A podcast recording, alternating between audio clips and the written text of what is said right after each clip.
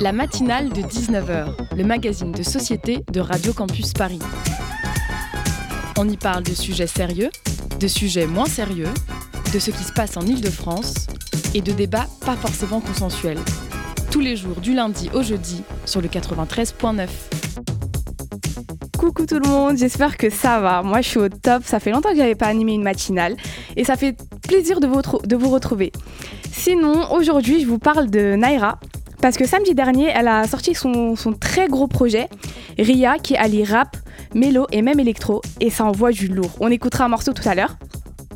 Je sais pas si vous avez connu Naira à l'époque, mais il y a 10 ans de, de, de ça, elle partageait ses freestyles sur le web et vous l'avez sûrement vu vous avez sûrement vu son, apparition dans Nouvelle École euh, cette année. En tout cas, Naira est une jeune artiste qui vient tout droit du 93 et a su s'imposer et imposer son univers et sa culture amazir dans ce milieu. Pour en revenir sur le projet, je l'ai écouté et vraiment c'est une pépite. Parce qu'on la retrouve totalement dans son élément et on a l'impression que chaque morceau est une partie d'elle et même la direction artistique de son projet est hyper poussée. D'ailleurs, elle a sorti le clip du morceau Billy et si vous voulez poser des images sur ce que je vous raconte, allez regarder son clip on dirait un teaser d'un film tellement c'est super bien réalisé. Storytelling 3D, tout, tout, tout y est, tout est au rendez-vous. Et d'ailleurs, à la fin, il y a une petite surprise. Bref, le projet RIA de Naira est disponible sur toutes les plateformes et un documentaire sur ce projet réalisé par Kate et produit par Yann, deux amis à moi, des bisous si vous m'écoutez, qui va bientôt être dispo sur YouTube. Et vous retrouverez toutes les infos sur le compte de La Liste, la liste du bas Tenue par Kate, un média autour des artistes émergents et en développement. Allez voir son taf, elle est au top. Et n'oubliez pas, on retrouve Naira le 5 décembre à la maroquinerie. Prenez vite vos places.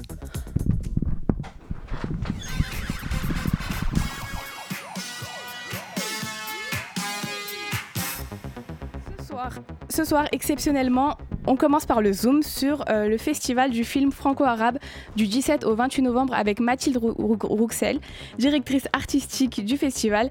Puis en deuxième partie d'émission, on reçoit Denis Péchanski, directeur de recherche émérite du CNRS et co-responsable scientifique du programme 13 novembre, avec qui on essaiera de comprendre comment se construit et évolue la mémoire d'un événement sur le plan individuel mais aussi collectif, en recueillant les récits des témoins des attentats du, 13 novembre 2015.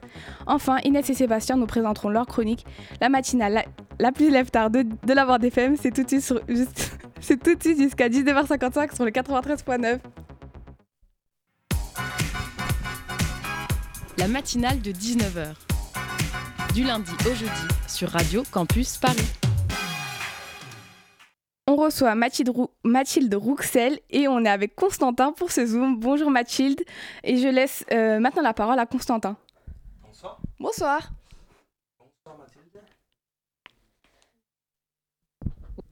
Euh, depuis le 17 novembre euh, dernier, la 12e édition du festival du film franco-arabe à Noisy-le-Sec se déroule.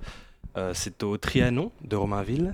Et nous avons quelques questions à la présidente du festival. Est-ce que vous m'entendez?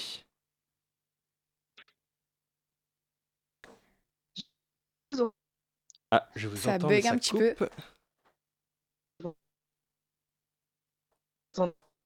Je vous entends une syllabe sur trois.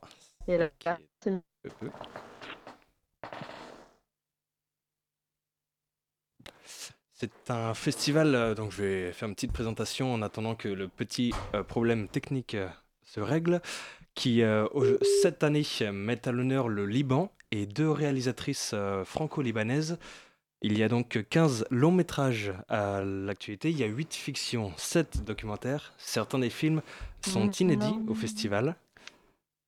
Et euh, ça a commencé déjà depuis une semaine et ça dure encore euh, jusqu'au 28 novembre. Donc vous avez 7 jours pour vous y rendre donc au triathlon de Romainville. Les places sont à un tarif fixe, à 3,50€ la séance. 4 euros, 4 euros. 4 euros. Ah, je vous ai, je 4 euros cette année, ouais. eh bien, ravi de vous recevoir à Radio Campus. Merci beaucoup. Vous m'entendez bien? Parfait. Je suis ravi aussi. ouais, j'ai meublé comme j'ai pu euh, avec les infos que j'avais. euh, et vous allez pouvoir nous en dire un petit peu plus, en commençant euh, oui. par exemple par l'organisation. Pour un tel festival, combien de temps à l'avance on doit se prendre ou vous êtes pris dans la section des films, le choix des cinéastes à l'honneur, l'ambassadrice? Heu, je pense que c'est un travail qui se mène toute l'année puisqu'effectivement il y a de enfin Mmh. des festivals de films, heu, il y en a tous les mois, il y en a même beaucoup, beaucoup, beaucoup et heu, des films sortent tout le temps et je pense qu'il faut se tenir au courant un peu de ce qui se passe, heu, dans la région pour vraiment, heu, avoir le choix, en fait. Mmh. Donc c'est un festival qui se prépare, je pense, toute l'année, mais évidemment la phase de sélection, elle est elle se elle se passe, quel disons 4- 4 mois avant, 5 mois avant, au moment où on commence aussi à voir ce qui va ce qui va pouvoir se dessiner dans les grandes tendances, heu et donc là, on a un festival où on accueille 40 films, heu, dont certains certains courts métrages, mais aussi beaucoup, beaucoup de fiction. On a presque 30 Mmh mh. fictions, donc on est très enfin 30, heu, 30 films documentaires ou fictions en tout cas, de longs métrages, dont on est très content d'accueillir pour la plupart, heu, des réalisateurs, donc presque tous les films sont accompagnés et ça, Mmh c'est mh. effectivement un travail qu'on doit qu'on doit penser, construire avec, des partenaires, avec, des spécialistes, Mmh. et qui permet de aussi de de donner, l'identité en fait du festival. Et vous êtes, plusieurs à effectuer cette sélection? Heu, pour ce festival, je suis seule à faire de la sélection, mais on travaille en je travaille je travaille en collaboration avec notamment la chargée des jeunes publics, heu, au cinéma Le Trianon de avec Mmh mh. où on où tout le festival de Noisy-le-Sec se passe.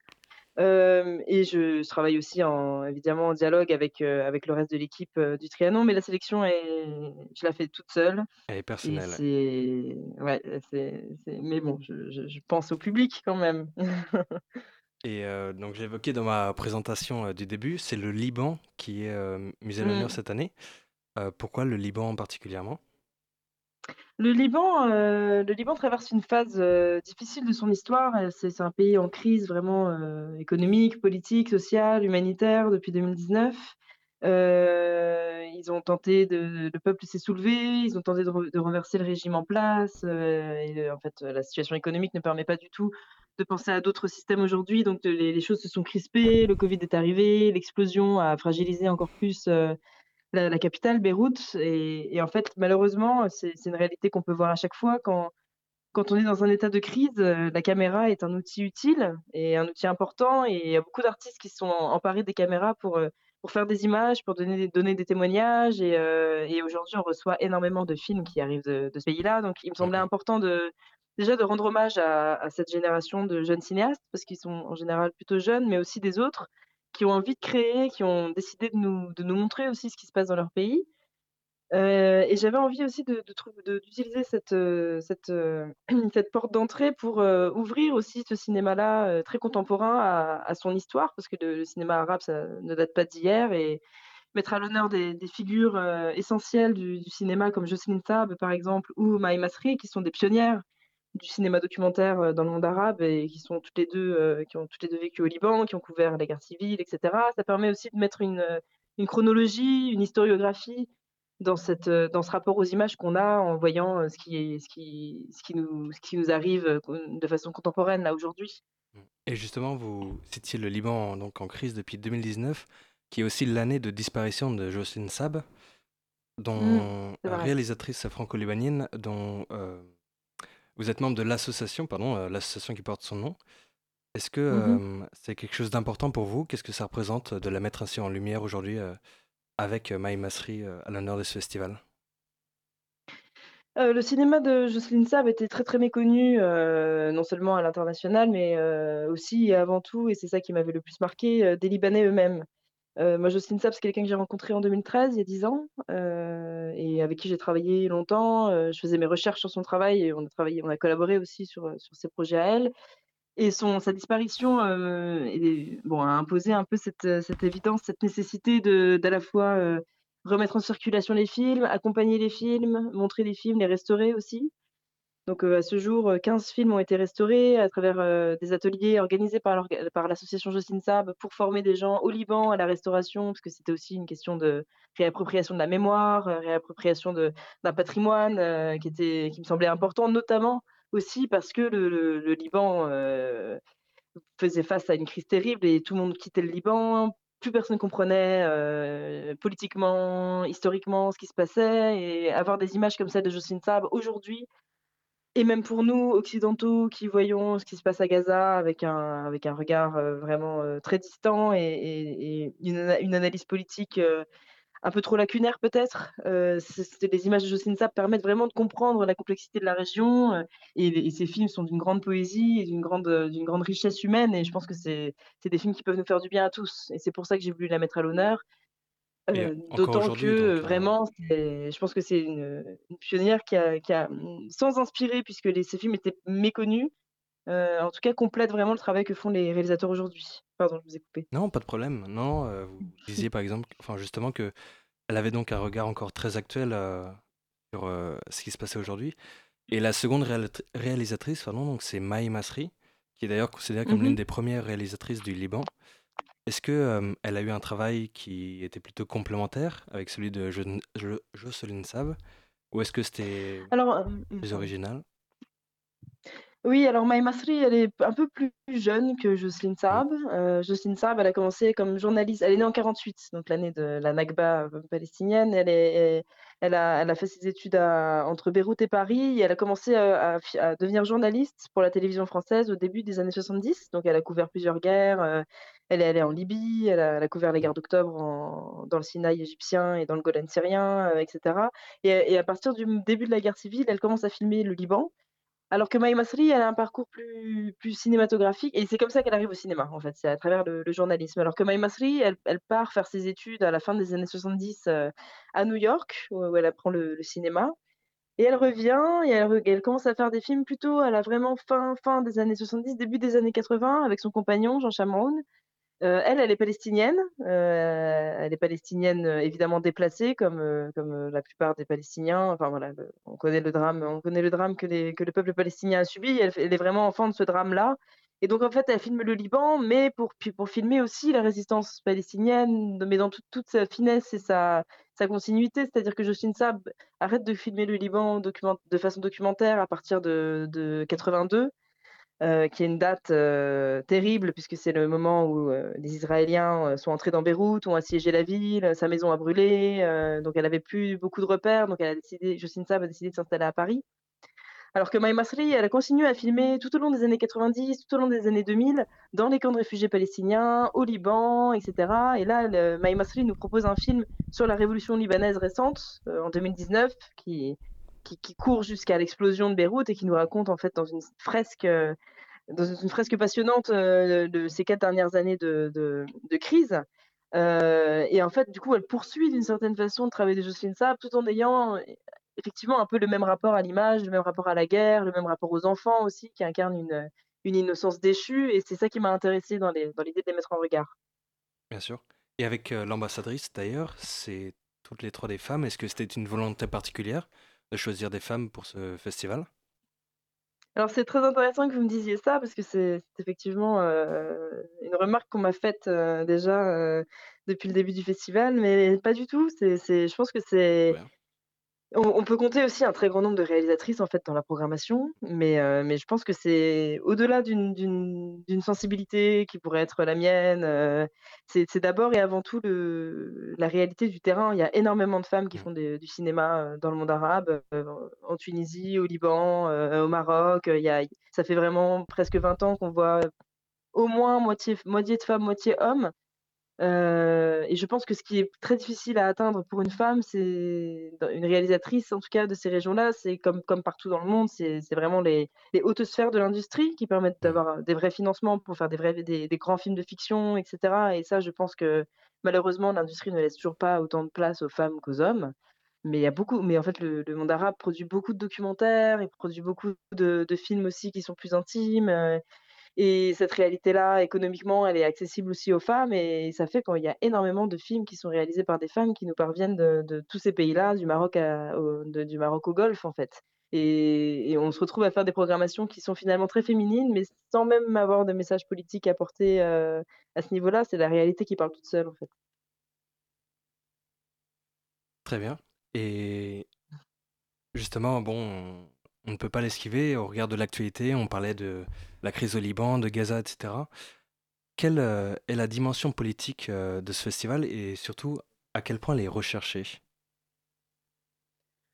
Je pense que le cinéma est politique de toute façon. que et que le cinéma doit être politique aussi. Enfin, il doit être perçu, compris, vécu, ressenti comme étant comme étant politique. C'est des images du monde, en fait, qu'on nous offre là.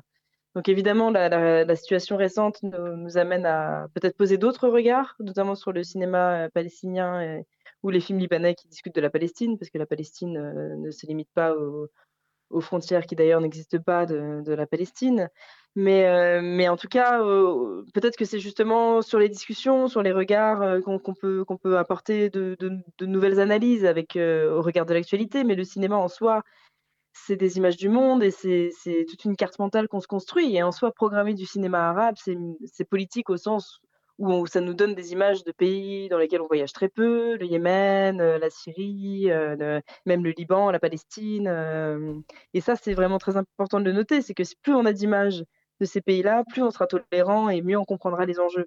Donc effectivement, ce festival est politique, la politique existe dans ce festival-là, mais c'est dans, dans l'essence même en fait de la création, il me semble qu'on doit trouver euh, ces, ces enjeux-là. Mm. Et on restera avec cette conclusion, le cinéma est poétique. Merci. C'est ça. Merci beaucoup euh, Mathilde Rouxel de nous avoir parlé euh, du, du, festival euh, du film franco-arabe qui se déroulera du 17 au 28 novembre. et merci à toi Constantin pour ce Zoom. Merci à toi. Merci beaucoup.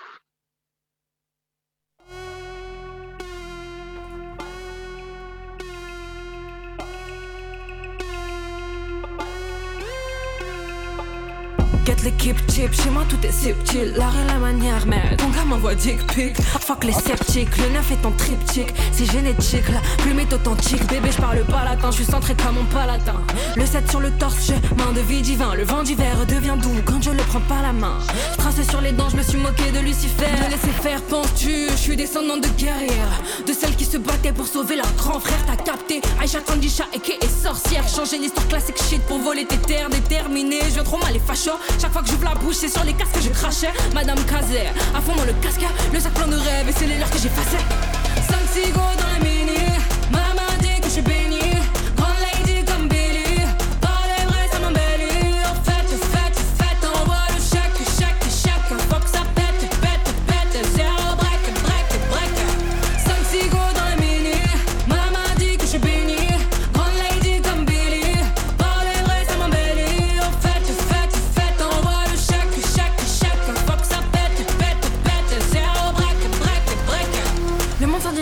Personne ne veut savoir d'où elle vient, qui la vit, qui la vend, qui la transmet. Je ne parle plus à des gens que j'ai aimé fort, que j'aimais à tort. J'ai fourni des impôts qui me transpercent. T'inquiète, j'encaisse, inspire, je m'empresse. De parler de leurs démons quelquefois dans mes textes. Bad vibe, je détecte, aura que je déteste. Ne s'approche pas de nous, dépasse pas le périmètre. Stress pas fluide, glisse sur le remarque les plus abjects. Je suis dans speed, c'est impec, tech, je respecte ceux qui se respectent. Vaccin contre la peur, vaccin contre la bête. Belle et colle wesh la bête. Afti la base, comme je suis un modeste. Bêche hina ma haddesh, j'adore 5 cigots dans la mini.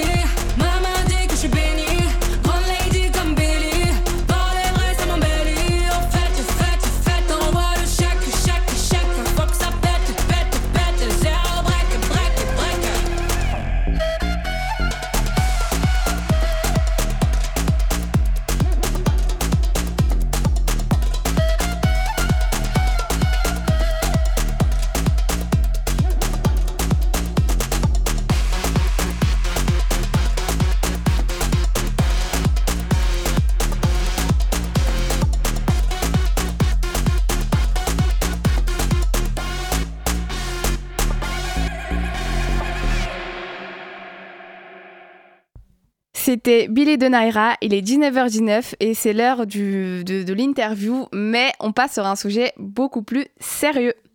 La matinale de 19h, le magazine de société de Radio Campus Paris.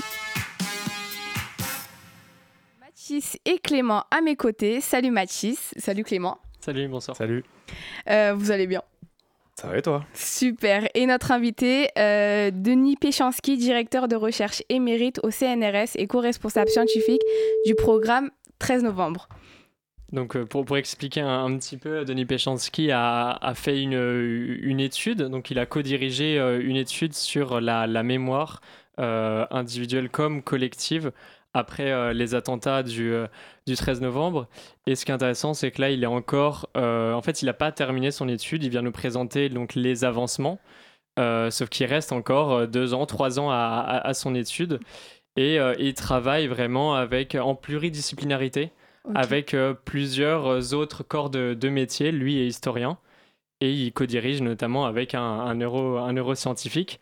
Mais il y a aussi beaucoup d'autres beaucoup d'autres personnes professionnelles qui, qui participent à, à, cette étude. Donc ça permet de, de, faire un petit peu un, point. Là, on est huit ans, huit ans après le, le drame, le drame qui a, qui a touché Paris et, et la France. Et on, voilà, on essaie de, de comprendre en fait quel, quel, est le lien avec la, la mémoire Comment, comment s'approprier ça aujourd'hui Comment se le réapproprier Comment se, se, souvenir de ça Parce qu'il y a aussi des, des traumatismes pour les, euh, pour les personnes qui ont vécu euh, ces, ces, attentats. Et c'est tout le sujet justement de, de cette étude de, euh, de Denis, Denis pardon, Péchanski, qui est avec... pardon, qui, qui co-dirige cette étude avec Francis de Sachon. Merci Clément si tu peux ouais, euh, parler un petit peu Francis Eustache et puis de, de l'observatoire, euh, si tu veux. Euh, bah, du coup, c'est Francis Eustache, c'est un neuropsychologue, un, neuropsychologue avec qui du coup il a fondé cette étude. qui ne sera pas là ce soir malheureusement vu qu'il n'était pas, pas disponible.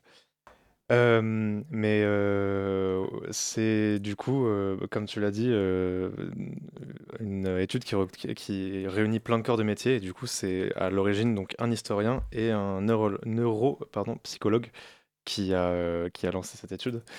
Oui, parce que pour, expliquer à, nos auditeuristes, là, on, a des, petits problèmes pour, pour joindre Denis Péchanski qui est, qui est au téléphone. Et donc, c'est pour ça qu'on explique un petit peu le, les contours de, de, de, cette étude. Exactement. On a ce qu'on a du nouveau sur. sur non, on n'a toujours pas. Alors, pour donner un, un petit peu plus de contexte, donc c'est un programme de recherche donc transdisciplinaire, comme on l'a dit, donc qui regroupe plusieurs corps, corps de métier et où il y a au total 1000 personnes volontaires qui ont été interrogées. Et ce qui est, moi, je trouve très intéressant dans cette étude, c'est qu'elles ont été interrogées ou qu'elles seront interrogées à quatre reprises sur les 12 prochaines années. Donc c'est vraiment voir à intervalles réguliers comment euh, ces, ces, personnes font mémoire euh, des attentats, euh, des attentats du 13 novembre 2015. Oui, exactement. Et du coup, c'est aussi une étude très importante de par son ampleur, ou plutôt plus importante, unique, parce que du coup, il y a déjà eu des études aussi longues qui ont eu lieu après, par exemple, les attentats du coup en 2001, du 11 septembre 2001 mais qui n'ont pas du coup eu cette pluridisciplinarité et euh, non plus cette, euh, ce temps. Du coup, je crois que ça durait 10 ans par exemple, et du coup, c'était aussi le même concept avec euh, du coup des, des, entretiens tous les 1, enfin, au bout d'un an, 3 ans, 5 ans, 7 ans, tous les 2 ans. Et du coup, qui avait eu des résultats très intéressants, mais qui peut-être par la façon dont ils avaient été conduits, ils avaient laissé du coup justement notre invité de ce soir peut-être dans l'attente de quelque chose d'autre. Euh, et, du coup, euh, voilà, c'est dans la continuité de ce genre de, d'études. Euh, voilà, donc ce qui est, ce qui est intéressant aussi dans, dans cette étude, c'est justement ce que, ce que j'ai déjà dit un petit peu plus tôt, c'est qu'il y a un côté mémoire individuelle, mais aussi mémoire collective. Et je pense que c'est ça qui enfin voilà, va, être très intéressant dans, cette interview, c'est comprendre comment les deux se conjuguent. Est-ce que déjà il y a une différence? Est-ce que déjà notre perception individuelle peut se différencier justement de la mémoire collective et de la mémoire du, groupe? Parce que déjà, bien sûr, il y a une différence entre les personnes qui ont vécu les attentats, les rescapés, et euh, la majorité des Français qui, eux, euh, l'ont vécu à travers leur télé, à travers les médias. Et donc, ça va être toute cette construction qui va être intéressante. Excuse-moi de te couper, c'est justement, il y, a, il, y a, il y, a, plusieurs cercles dans cette étude. Je crois qu'il y en a trois, mais il faudrait qu'il nous confirme ça. Euh, mais du coup, le cercle des victimes, vraiment, du coup, genre euh, proches, proches, euh, ceux qui ont été là ou alors qui font partie des familles des victimes de, du Bataclan et de, des, des différents attentats qu'il y a eu sur Paris. après, il y a le cercle 2, du coup, qui sont les riverains, ou en tout cas les personnes qui étaient dans le, qui habitent ces quartiers, du coup, qui ont vécu cette, ces, ces horreurs. Et ensuite, il y a le cercle 3, du coup, justement, comme tu disais, des vraiment, vraiment personnes qui sont ailleurs en France, quoi. Donc, c'est banlieue ou alors même euh, à Caen, Metz, etc.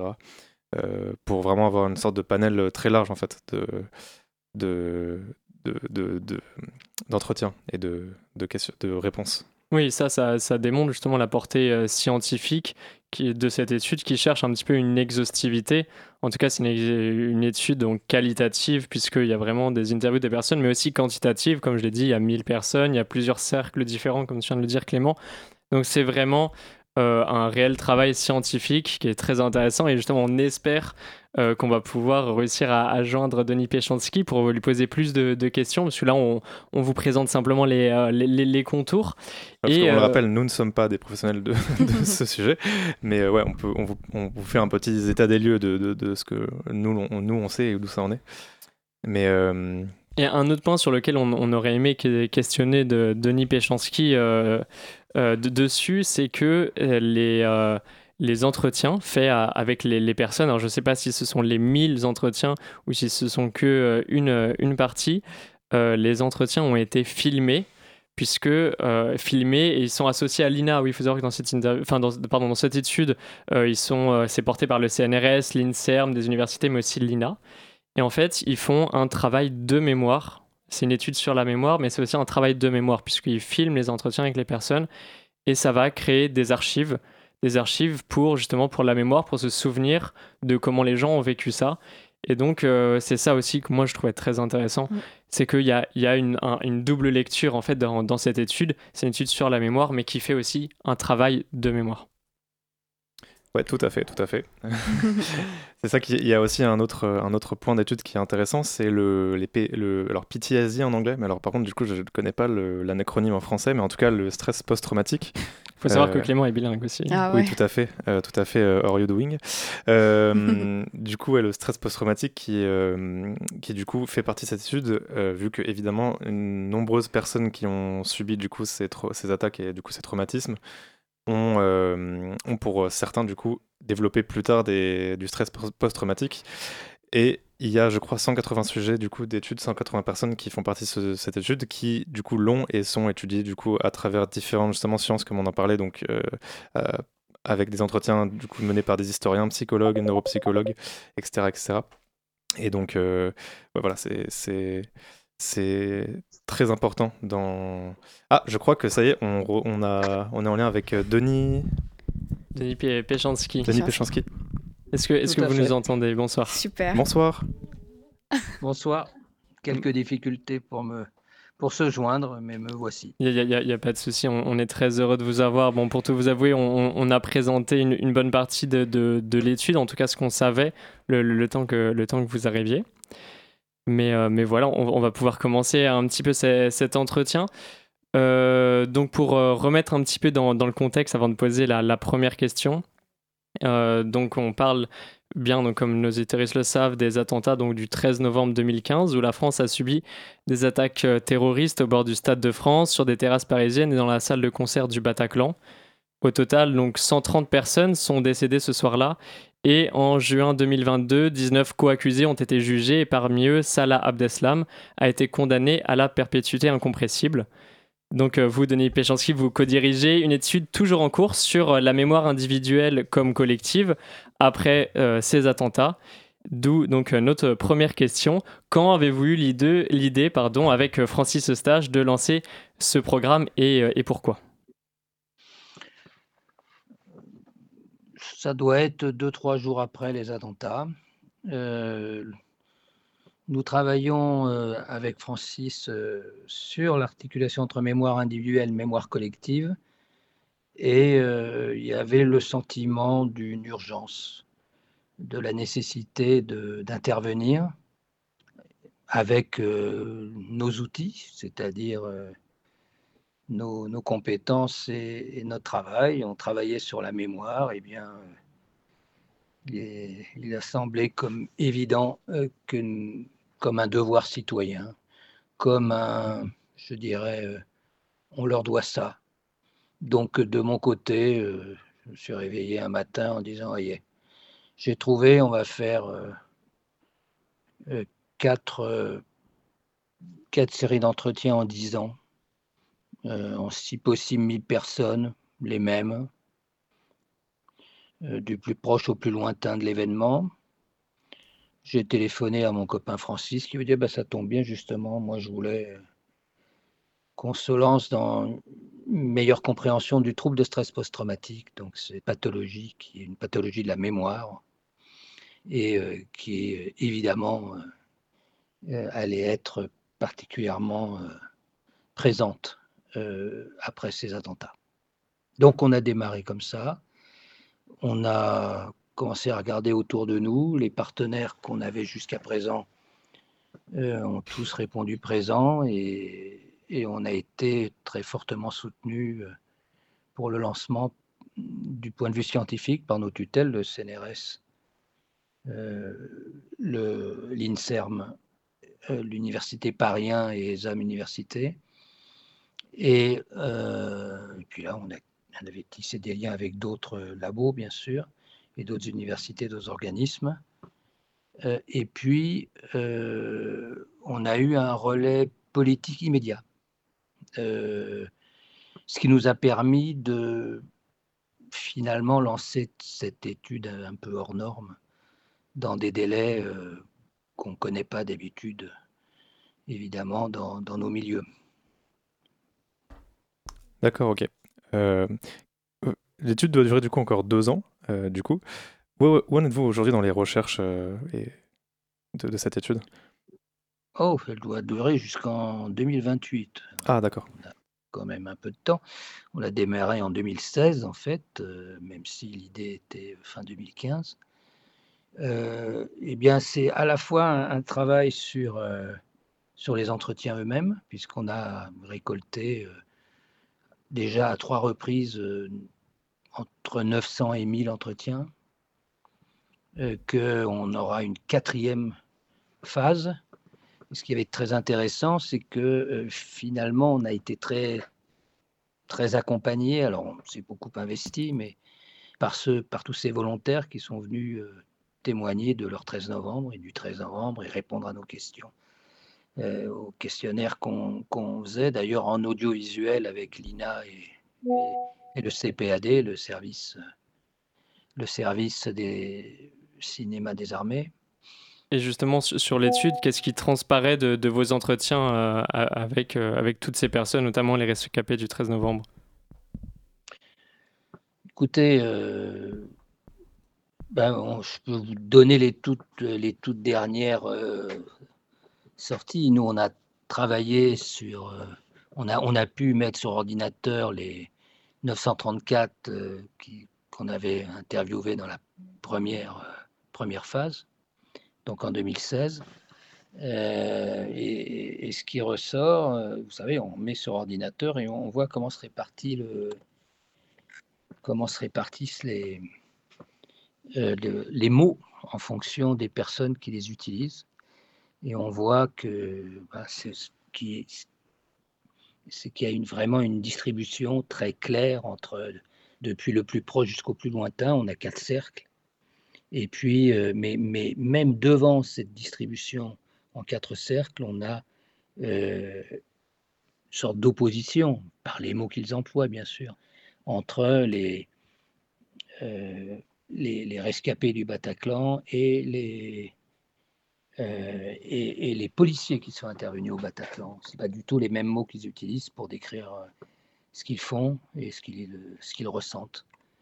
Euh, mais ça, c'est des données scientifiques qui sont importantes. D'autres données scientifiques sur l'opinion, avec puisqu'on a le CREDOC qui est notre partenaire et qui nous permet de, voir comment évolue la perception euh, qu'ont les Français de, ces, attentats. On a un mécanisme, euh, je vais retenir que ça, de, condensation mémorielle, de double condensation mémorielle. Quand vous posez la question euh, aux, Français, quels sont les attentats qui vous ont le plus marqué depuis l'an 2000, en France et à l'étranger Alors, il y a eu, en 2016, la première fois, à l'été 2016, qu'on a posé la question. Euh, c'était avant, juste avant euh, l'attentat, le terrible attentat de Nice euh, du 14 juillet. Donc on avait en fait bon, série d'attentats qui, émergeaient, mais surtout le 13 novembre, janvier 2015 et, les attentats du, 11 septembre.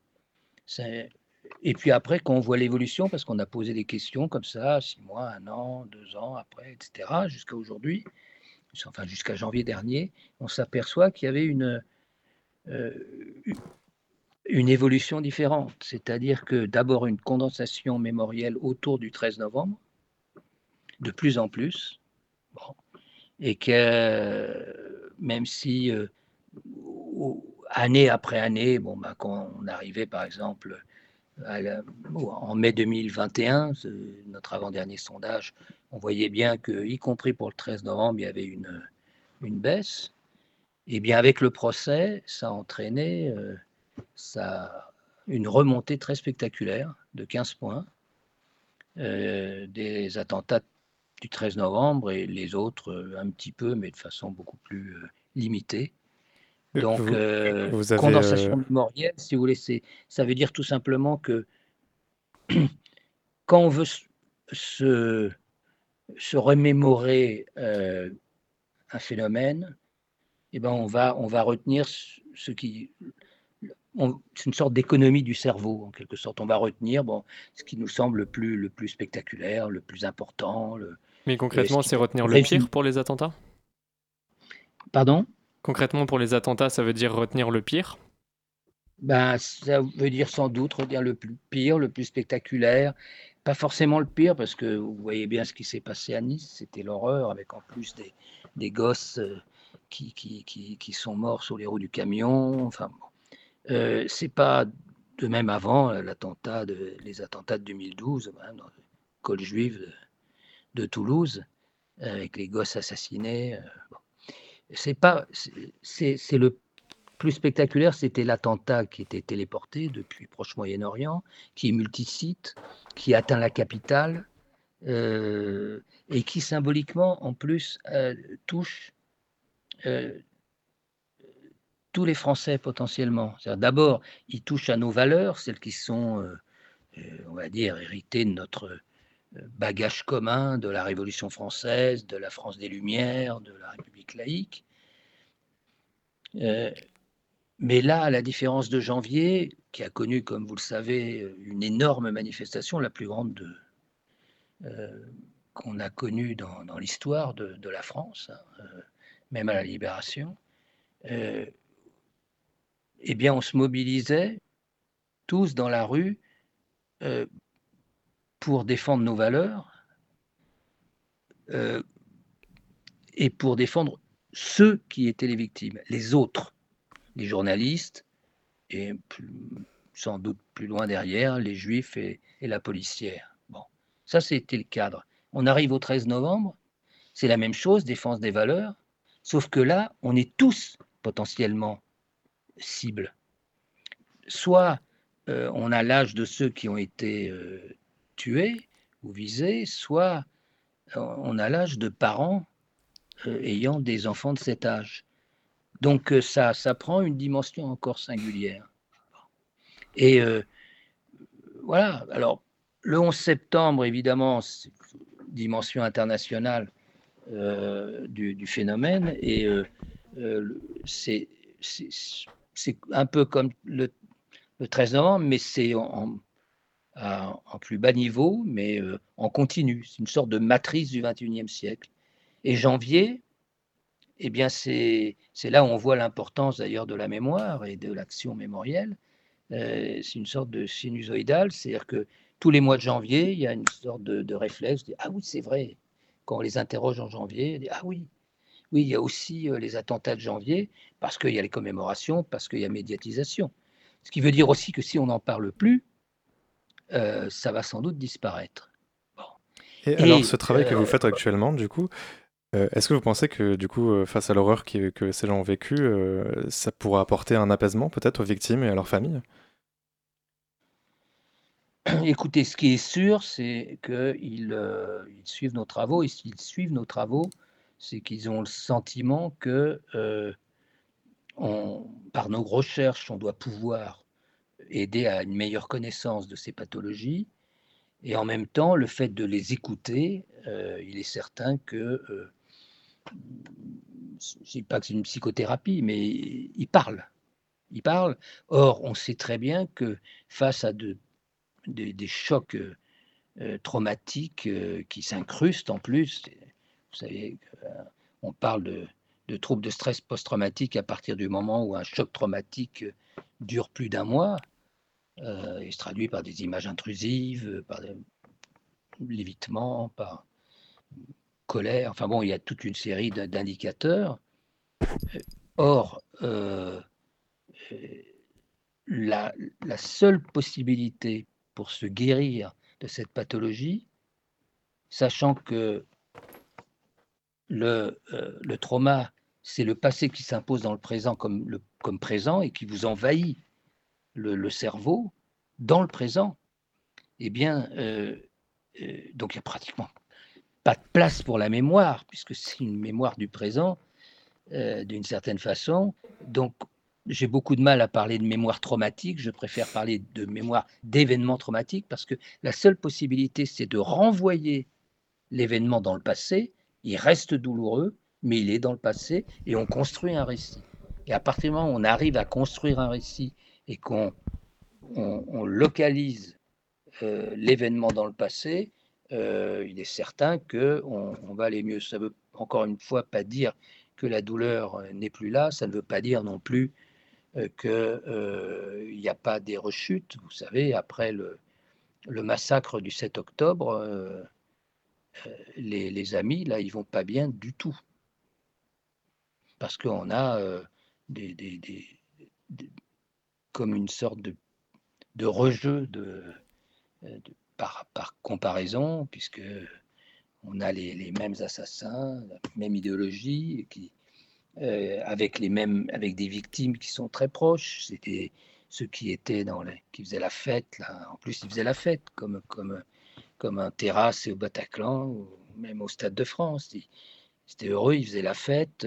C'est des jeunes, euh, la plupart de gauche, pacifistes. Enfin, c'est même, la même configuration. Et en plus, avec le même modus operandi, facteur 10, simplement, dans l'horreur absolue, euh, ce qui fait nous, nous interroger sur l'homme. Euh, mais excusez-nous, on, on, aurait aimé vous poser quelques questions, mais malheureusement on n'a plus beaucoup de temps, comme on en a perdu un, un petit peu au début. Rapidement, on voulait comprendre vous, votre portée, vous parliez d'articulation entre mémoire individuelle et collective. Euh, concrètement, euh, c'est quoi cette articulation? Est-ce qu'il y a une différence? Est-ce qu'elles peuvent différer l'une de l'autre? Euh, Elles diffèrent, toujours. la mémoire collective n'est pas la somme de toutes les mémoires individuelles. La mémoire individuelle, la vôtre, la mienne, eh bien, elle se nourrit de notre échange et on va sortir de notre, notre, entretien avec une mémoire différente de, l'événement dont on parle et une connaissance différente. Et c'est cette articulation-là qui m'intéresse beaucoup. Euh, pour vous donner simplement l'exemple du procès, le procès euh, a été nourri par des témoignages individuels recueillis par des journalistes, qui ont fait d'ailleurs un superbe boulot et qui ont rendu compte du procès en s'appuyant sur les témoignages de rescapés, de parents, de, policiers, de, de, médecins, etc., et qui ont construit un récit qui était très, très largement commun et qui vont renvoyer par les médias ce grand récit commun à la société française dans son ensemble. Et finalement, nourrie de mémoire individuelle, elle va participer de la construction d'une mémoire collective qui va être intégré par tous les citoyens français, bon, plus ou moins évidemment, euh, et, donc on rejoint euh, euh, la question, enfin la, mémoire individuelle, qui est dès lors très influencée par ce grand récit partagé envoyé par les médias. Voilà, merci, merci beaucoup. Euh, dans cette merci beaucoup, Denis Petrovski, pardon, euh, d'être venu, euh, enfin d'avoir participé à cet entretien. Malheureusement, je suis désolé, on n'a plus beaucoup de temps. On, vous aurait voulu poser, vous poser plus de questions. En tout cas, merci beaucoup d'être venu. et est-ce qu'on peut-être on peut retrouver votre étude sur un site en particulier? Oui, sur, il s'appelle mémoire13novembre.fr. D'accord. Faut pas mettre d'accent et le 13 c'est un 1 et un 3 c'est chiffre arabe, mémoire13novembre.fr. D'accord. Bon, bah, on vous remercie sincèrement. Merci à vous et puis bonne soirée. Merci Denis Péchanski pour euh, bah, cette interview. Je le rappelle, vous êtes directeur de recherche émérite du CNRS et co-responsable scientifique du programme 13 novembre. Et merci à vous, Mathis et Clément, pour cette euh, interview super, super, super intéressante. Merci,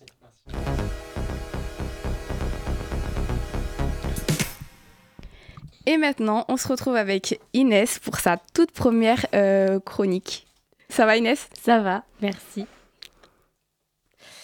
Alors, alors qu'en France, une grande partie de la métropole fait face à des intempéries historiques, il y a bien un département qui souffre d'une situation de sécheresse exceptionnelle, et il s'agit de Mayotte. Depuis lundi, un litre d'eau est distribué par jour et par personne, soit 330 000 litres d'eau quotidien, ou par extension, ce sont 17 millions de bouteilles chaque mois. Ces bouteilles viennent par bateau de la Réunion, l'île Maurice et de France métropolitaine. 150 sapeurs-pompiers et militaires de la sécurité civile sont arrivés sur l'île pour aider à la distribution de l'eau.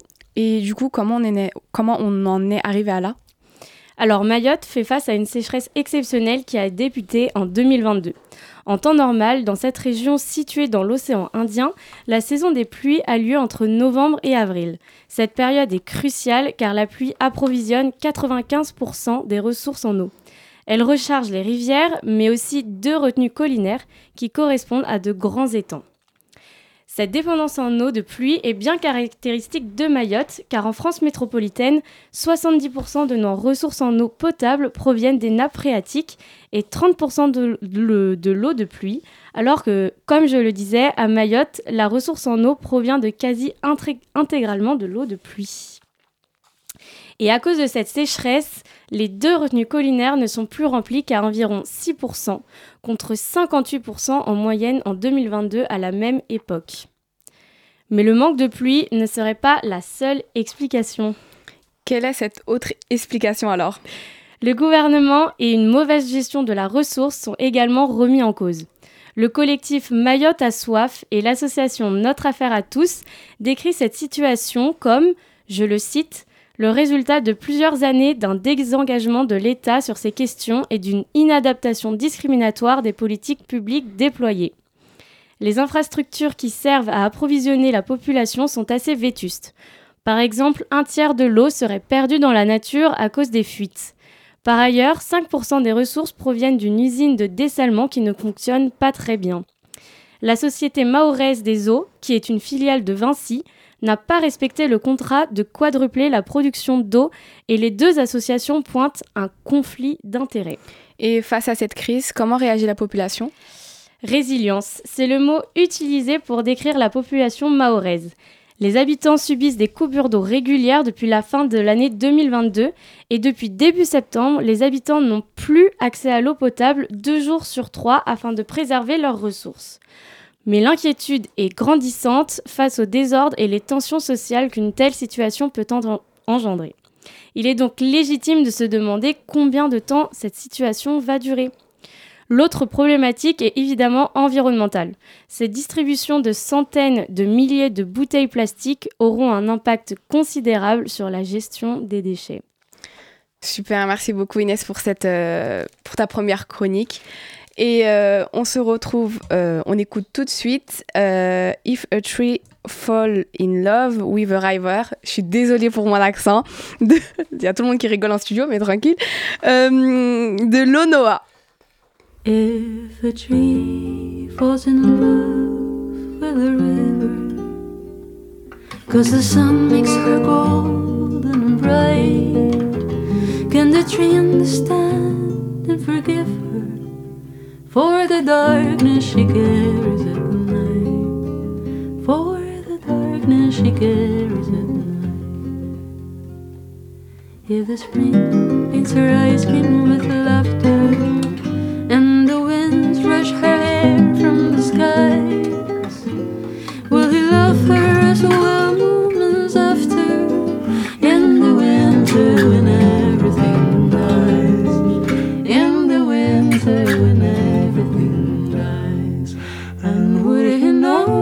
notice her face when it changes and her water turns into a sea?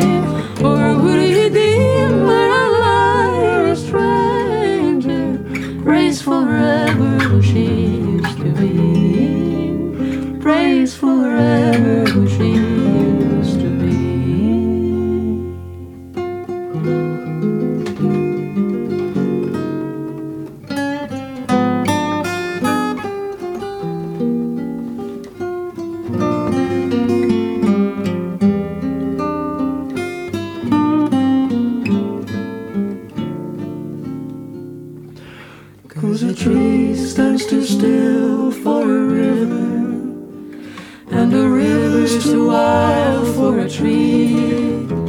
Would he cut off his roots to be with her? Would she ever give up on the sea? Would she ever give up on the sea?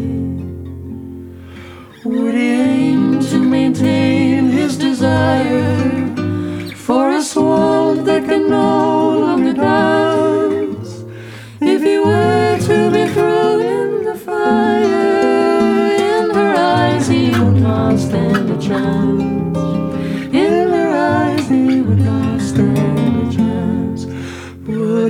Fall he could send from a distance leaves of red so they dance on her hairs, and she could show him proof of her existence when the summer rain kisses his lips.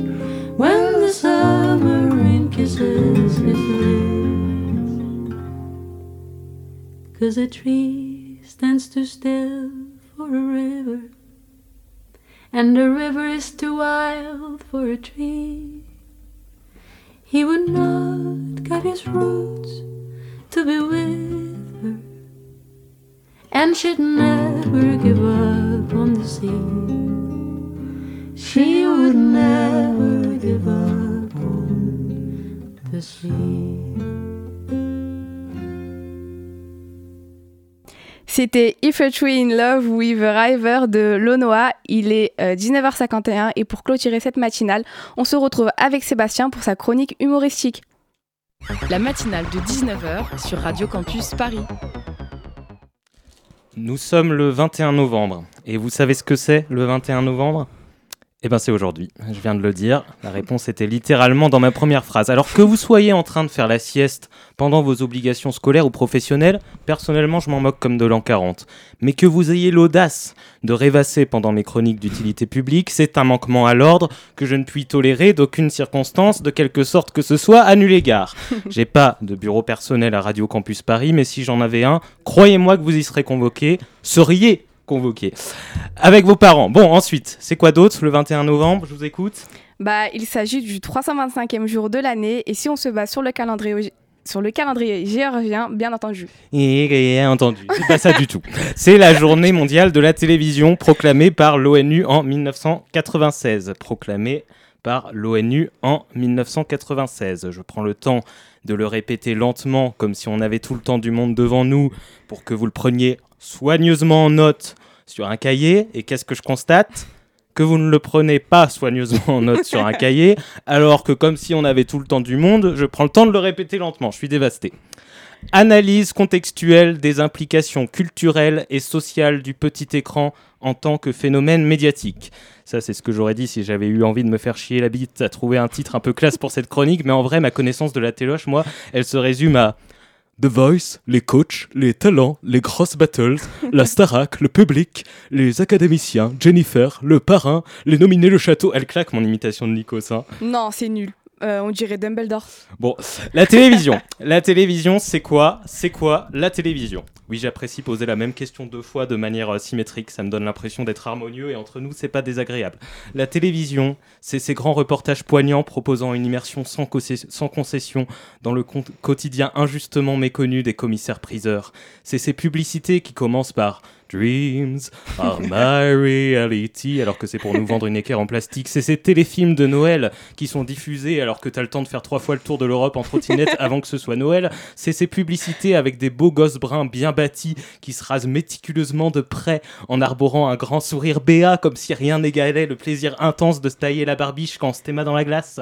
C'est ces rediffusions de The Big Bang Theory en version française toute l'après-midi avec des gros rires enregistrés dès qu'un personnage fait une référence geek au pif que personne connaît. C'est ces publicités qui parlent de trucs qui contiennent trois fois plus de beurre de karité, trois fois plus d'oméga 3 et trois fois plus de vitamine E où tu te dis Ah, c'est exactement ce que désire ma peau pour être lisse et douce alors que le beurre de karité, l'oméga 3 et la vitamine E figurent dans le top 3 des trucs dont on n'a pas la moindre idée de la définition. c'est ces secrets d'histoire sur les chaussettes égarées de Louis XVI dans lesquels on suit Stéphane Bern explorer pendant deux heures les mystères inexpliqués des chaussettes perdues du roi avant qu'il nous dise En fait, depuis le début, elles étaient sous le lit à baldaquin bien, passionnant, non C'est ces publicités où on peut pas se concentrer sur le contenu car on est trop occu- occupé à lire le bandeau qui défile en bas qui nous dit que offre soumise à condition, promotion exceptionnelle, avantages exclusifs satisfaits ou remboursés ou à règlement et conditions générales sur internet. Parlez-en à votre médecin avec modération dans la limite des stocks des 5 fruits et légumes par jour disponibles et on réalise à la fin qu'on aurait peut-être mieux fait de regarder la pub ou de se foutre en l'air à notre convenance. C'est toutes ces émissions, les anges de la tentation. N'oubliez pas les paroles et les actes. Qui veut épouser des millions? Tout le monde veut prendre ou à laisser. Danse avec l'escure. On n'est pas sorcier. Des chiffres et des ailes, des racines et des lettres, etc., etc. En fin de compte, la télé, ce sont les 30 chaînes nationales de la TNT dont mes deux préférés, C8 et CNews, et leur avalanche d'experts inégalés que j'écoute tous les jours attentivement, car ils sont les rares à avoir saisi la valeur d'avoir une compréhension approfondie du sujet dont ils parlent. Je profite de cette tribune qui m'est offerte pour remercier du fond du cœur certains d'entre eux pour leur impact sur la qualité des programmes. Je pense notamment à Cyril Hanouna, Eric Nolot, Christine Kelly ou encore Pascal Pro. À mes yeux, des oracles des temps modernes, tous plus agréables et pertinents les uns que les autres, dont on ne saurait plus se passer. Et, euh, Oui, oui, bon, euh, mais concrètement, Sébastien, à quoi elle sert la journée mondiale de la télévision? Oh bah, tu sais, l'intérêt des journées mondiales de ceci, de cela, euh, c'est de nous sensibiliser à des sujets en les mettant en lumière car ils sont importants et ils méritent toute notre attention. Mais dans le cas de la télévision, je pense que c'est juste pour nous rappeler pourquoi on a troqué ce vieux média préhistorique pour une vie plus intéressante. Bon, par contre, je dois vous laisser, il y a la française a un, un incroyable talent ce soir sur ma vie, j'aime trop, faut pas que je loue.